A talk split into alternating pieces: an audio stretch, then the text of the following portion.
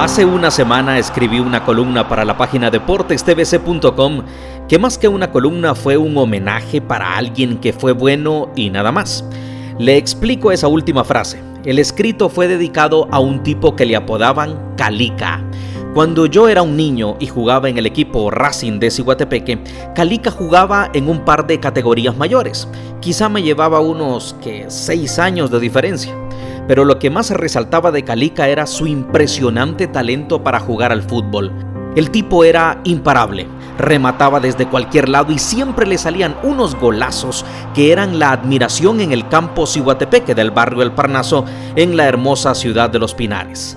Calica brillaba, era flaco, era veloz, más inteligente, en fin, era un jugadorazo.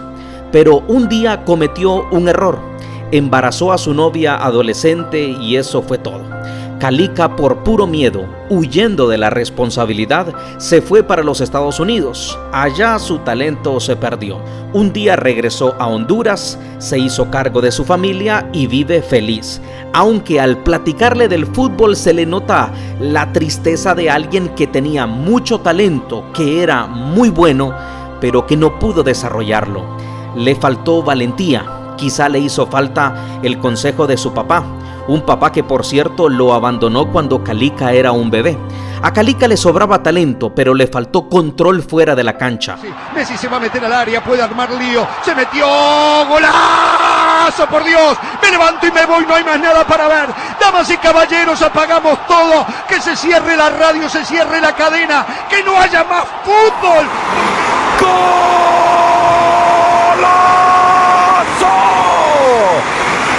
El mundo entero, Cristiano.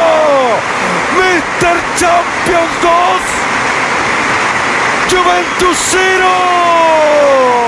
Yo por eso pienso que lo de Leo Messi y lo de Cristiano Ronaldo será irrepetible, porque estos dos tipos no solamente son los mejores, lo han sido por 15 años es la constancia, es ganar una y otra y otra y otra vez, es el profesionalismo que rodea a ese gran talento, es la disciplina que cuida de ese talento. Vos ves a Cristiano Ronaldo machacarse en un gimnasio tratando de ser aún más fuerte. Ves a Leo Messi con esa madurez que siempre ha tenido y yo por eso los admiro, porque repito, han sido los mejores y por mucho tiempo. Y a veces en nuestra vida Creemos que si no le hacemos mal a nadie es suficiente, que ser buenos basta. Pero ojo, como dice el título de este episodio, ser bueno no es suficiente. Una vez escuché una historia que nos va a servir de ejemplo. Supongamos que yo te ofrezco un vaso con agua. Vos lo revisás y te das cuenta que el agua es pura, transparente, que no tiene ningún problema, o al menos no se le ve. Pero justo antes de que te tomes el agua yo te digo, espérate. Y te cuento que hace un par de minutos fui al baño, al sanitario, al servicio, tomé una gota del agua donde caen los desperdicios y tomé esa gota y la eché en tu vaso de agua. Esa gota no se nota, pero ahora que te dije la verdad, ¿aún te tomarías ese vaso de agua? ¿Verdad que no? Aunque hayan muchas más gotas de agua buena, de agua limpia, una sola gota de agua del sanitario, del servicio, del baño, es más que suficiente para que vos, ni siquiera con toda la sed del mundo, te tomes ese vaso con agua. Esa historia es para explicarte que hay mucha gente que dice, yo soy bueno, no le hago mal a nadie. Gente que de hecho es cierto, vos la mirás y decís, ese es un buen tipo, esa es una buena muchacha, pero ¿Y qué pasa con esos pecados que solo ellos conocen? Esos que se hacen en secreto, esas gotas de agua sucia que nadie mira, que nadie determina. Ajá, ese es el problema que todos tenemos. Y sí, me incluyo. Yo también tengo gotas de agua sucia, pecados que quizá no dañan al resto, pero me dañan a mí mismo. Y si ese pecado me aleja de Dios, no importa qué tan bueno sea con el resto, mientras yo le falle a mi Padre Celestial, seré un vaso con agua del cual no hay que beber. Ese puede ser un enfoque de ser bueno o de parecer bueno y al final tener cosas que hay que mejorar, pecados que debemos combatir, pero como siempre les digo, no con nuestras fuerzas, porque esas fuerzas son débiles, con las fuerzas del Padre, diciéndole, Señor, ya no quiero tener este pecado que nadie sabe, ya no quiero aparentar ser agua limpia, quiero serlo de verdad. Ahora repito, ser bueno es una aspiración, es una meta. Todos los días debemos trabajar por alcanzarla. Pero el mismísimo Jesús nos dejó una lección de profunda humildad. Un joven rico se le acercó y le llamó Maestro Bueno. Y Jesús le respondió, ¿por qué me llamas bueno? Bueno, solo Dios.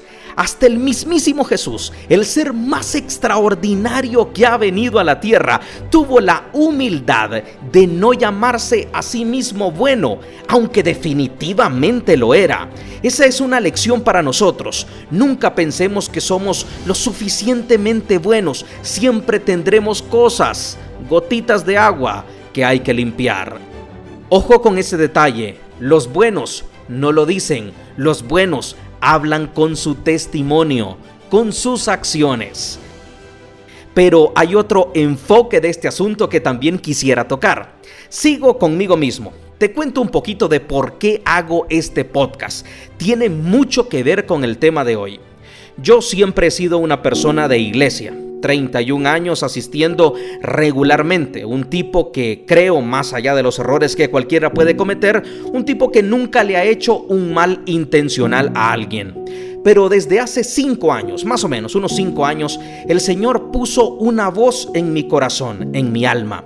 Una voz que me demandaba, que me invitaba a que hiciera esto, esto que estoy haciendo, hablar de su palabra, predicar sobre su amor y sobre su misericordia.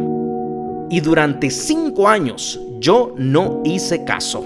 Durante cinco años ignoré el llamado. Me hice el loco. Siempre tuve una excusa. Siempre tuve un pretexto. Siempre estuve demasiado ocupado. Siempre había un pero para cumplir lo que se demandaba de mí. Yo he sido un desobediente durante cinco años ¿Ves que no es suficiente con ser bueno o con aparentarlo? No es suficiente solo con ir a la iglesia, recibir y no dar nada a cambio. no ajusta. Dios quiere más de nosotros. Dios quiere tu voz, tu garganta. Dios quiere tus manos trabajando para Él. Dios quiere tus pies caminando para guiar a los demás. Dios nos quiere sin pretextos, sin excusas, como esas excusas que yo puse durante esos cinco años. Dios quiere que ya, hoy, entreguemos más para su obra, para su gloria. Yo tuve que estar en una cama conectado a un tanque de oxígeno, con 15 pastillas diarias, con inyecciones, con todo eso para caer a los pies de mi Señor, de mi Salvador, del Rey de mi vida. Yo tuve que caer para entender que debía hacer su voluntad. Yo no quiero que vos caigas en algo así, para que reflexiones, para que digas, voy a ser algo más que un buen tipo, voy a buscar el siguiente nivel. Leamos Mateo, Mateo capítulo 9 versículos del 35 al 37. Ponele atención a esto. Recorría Jesús todas las ciudades y aldeas enseñando en las sinagogas de ellos y predicando el evangelio del reino, sanando toda enfermedad y toda dolencia en el pueblo. Y al ver las multitudes, tuvo compasión de ellas porque estaban desamparadas y dispersas como ovejas que no tienen pastor. Entonces dijo Jesús a sus discípulos, a la verdad, la mies es mucha, mas los obreros pocos. Te voy a explicar eso. Las mies, lo que menciona Jesús, las mies es mucha, son el trigo, la cebada, listos para ser cosechados.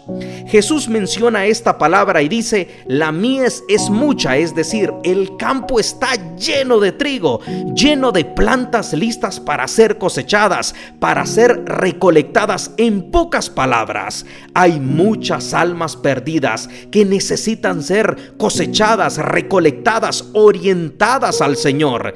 Pero Jesús dice, mas los obreros son pocos. Y es que por mucho que veas que hay servidores de la obra de Dios, siempre hay barrios, casas, familias que necesitan que alguien les lleve una palabra. Y ese alguien, deja de buscarlo en otros. Ese alguien sos vos. No es suficiente con darle algo de comer a una familia necesitada. No solamente de pan vive el hombre, dijo Jesús. Esa familia también necesita de la palabra de Dios. La obra de darles de comer es buena, es agradable a los ojos de Dios, pero el Padre espera algo más de sus hijos. Hagan todo con amor Dice Corintios 16 en el versículo 14, amor es la palabra clave. Cuando uno está enamorado de su esposa o de su novia, por poner un ejemplo, nunca deja de darle detalles. Siempre es bueno uno que otro regalito, aunque sea un confite, un dulce, un chocolate, algo para recordarle que el amor sigue vivo. Lo mismo es para nuestro Señor.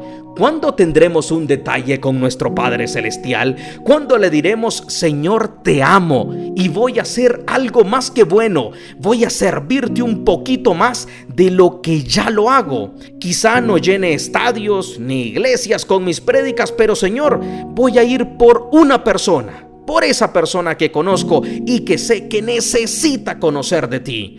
Ya no voy a esperar que otros hagan el trabajo, que otros recolecten el trigo, voy a cosecharlo yo.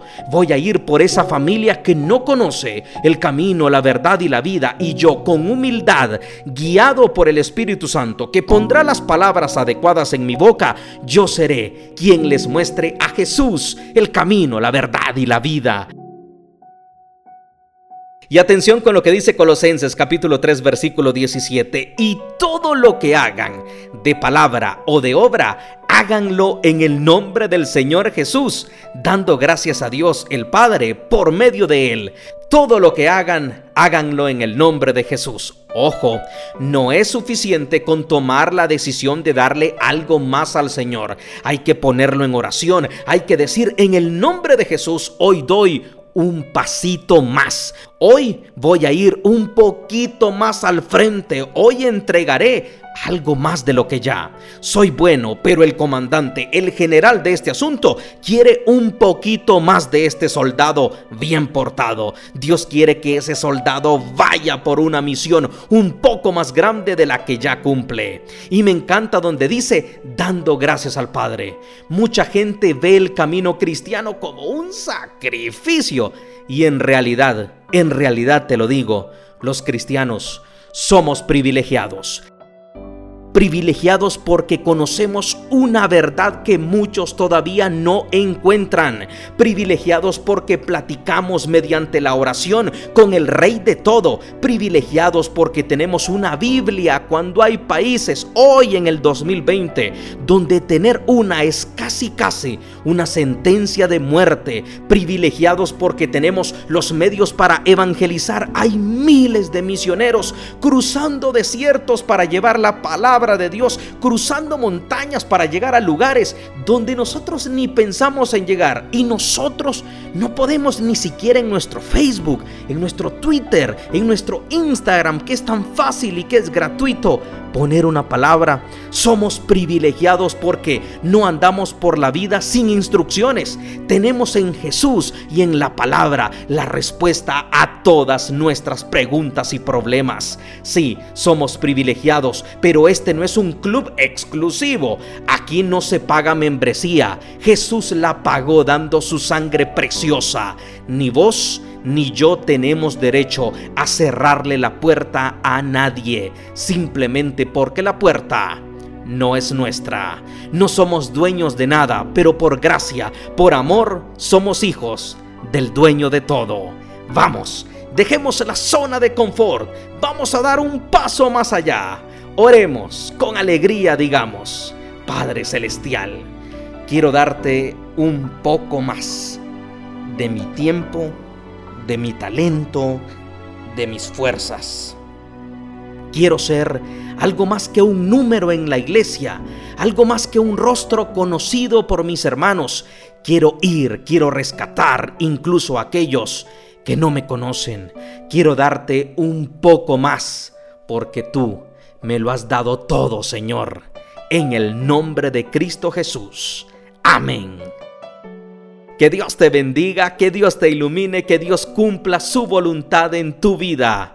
Te habló un pecador arrepentido, un cartero, un mensajero y nada más.